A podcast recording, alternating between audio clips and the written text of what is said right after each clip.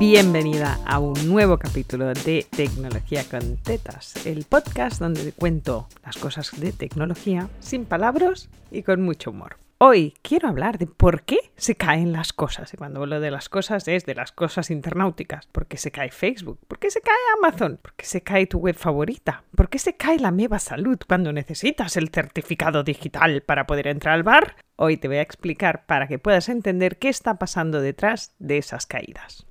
El por qué las cosas se caen, y cuando hablo de las cosas ya sabes que hablamos de accesos internauticos, tiene un palabra muy feo, muy raro pero te lo voy a dar para que al menos te suene. Se llama infraestructura.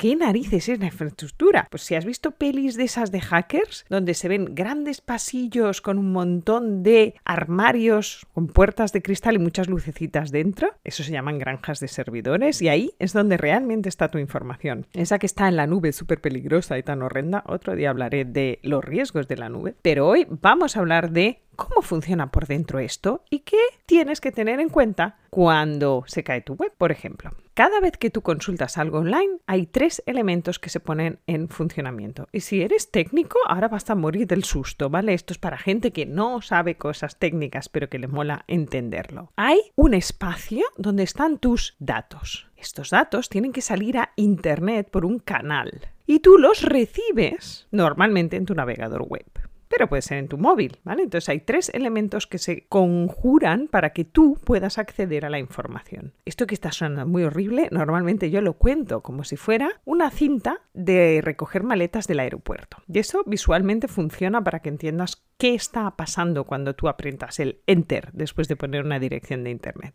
Si ya has viajado o has recogido maletas, espero que sí, pero si no te cuento, las cintas del aeropuerto suelen ser circulares, las maletitas van dando vueltas y tú las puedes ver y cuando recoges la tuya, pues ya no está. Esa cinta sería el navegador web, es lo que tú ves. Pero debajo de eso hay cosas que no ves. Normalmente hay un canal por donde salen las maletitas a la cinta. Ese canal puede tener capacidad para una maleta, para dos, para tres. Cuanto más grande es el canal, más rápido se llena la cinta y más rápido recoges tu maleta. Pero debajo de ese canal hay un depósito de todas las maletas de todo el mundo. Y normalmente hay una persona que pone las maletas en la cinta. Hay algunos aeropuertos, ahora ya muchos, que está muy automatizado. Ese depósito que tú no ves es la granja de servidores donde está toda tu información. El canal por el que suben a la cinta es Internet, son los tubos, voy a llamarle, sí, famosas VPN si las necesitas. Esos tubos pueden ser públicos o privados. Ese canal por el que suben las maletitas es la salida a Internet. Esas salidas pueden ser públicas o pueden ser privadas. Las salidas privadas son las famosas VPN, si has oído el término. Y la cinta es tu navegador hasta que la maleta no ha pasado por el tubo y no está en la cinta, tú no la puedes recoger y no la puedes ver. Cosas que te pueden pasar. Que quien está poniendo las maletas abajo no las ha puesto ordenadamente, se produce un mogollón, se tapona la salida a internet y no funciona nada. No es que la salida a internet no funcione, es que tu navegador esté mal. Es que alguien ha ordenado mal la información en el origen y no está saliendo bien. Esto pasa, por ejemplo, cuando estás creando nuevas bases de datos, cuando estás creando una nueva web. Si la información no está bien ordenada, en el fondo no se puede mostrar correctamente. ¿Qué más te puede pasar? que se aturulle el canal. Pues que sea un canal de una maletita y han pasado tres y una se ha puesto de canto y ahora tienes liada. Porque se ha producido un tapón y nada está saliendo hasta que este tapón sale y entonces toda la maleta se vomitan de golpe. Esto es el clásico. Todos vamos a pillar el certificado de salud el mismo día y el canal se colapsa. En cuanto una transacción falla, todos los demás empiezan a taponarse. Y puede pasar que el receptor, o sea, tú, no tenga suficiente cobertura. Por ejemplo, estoy en el móvil, me está llegando la señal, pero yo no soy capaz de visualizar la página web. Puede haber problemas que no sean ni de estructura de la información, ni de salida de esa información, sino de recepción de esa información. ¿Para qué te cuento todo este rollo y a ti qué narices te importa?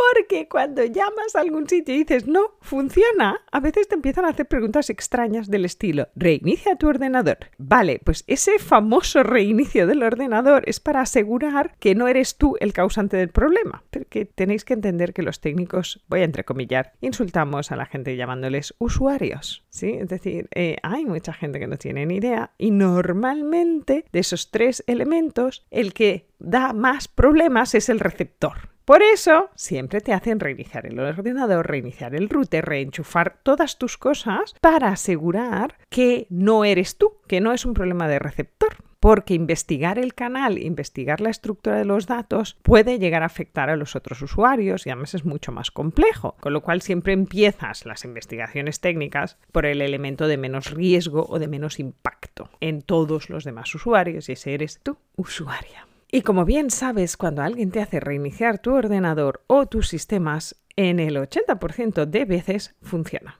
Hay otro fenómeno muy extraño en las cosas que fallan, que los expertos le llamamos la mirada del experto. Y esta nos ha pasado a todas, no tengo una explicación científica, pero sí he demostrado que es así, que es no ha funcionado en toda la mañana, llamo a la experta que tiene que arreglarlo, lo mira y de repente funciona perfectamente llamo a soporte, comparto pantalla y aquello que llevaba petando 5 horas deja de petar y funciona como una seda. Esto es un fenómeno altamente documentado del que no tenemos explicación científica, pero sí demostración fehaciente. Así que a veces solo con llamar a una mecánica digital, a una programadora o a una experta, los problemas se arreglan solo. Creo que los problemas nos tienen miedo a los técnicos y se esconden cuando aparecemos. Es la explicación más científica que tengo. Así que ya sabes, si algo falla, primero tienes que ver si te falla solo a ti, porque entonces la culpa es tuya, es algo que está en tu ordenador, que es lo primero que hay que comprobar. Si tu ordenador funciona bien, vas a ver si es de ellos, ¿no? Pues voy a Amazon y no va. Pues miro si Google va.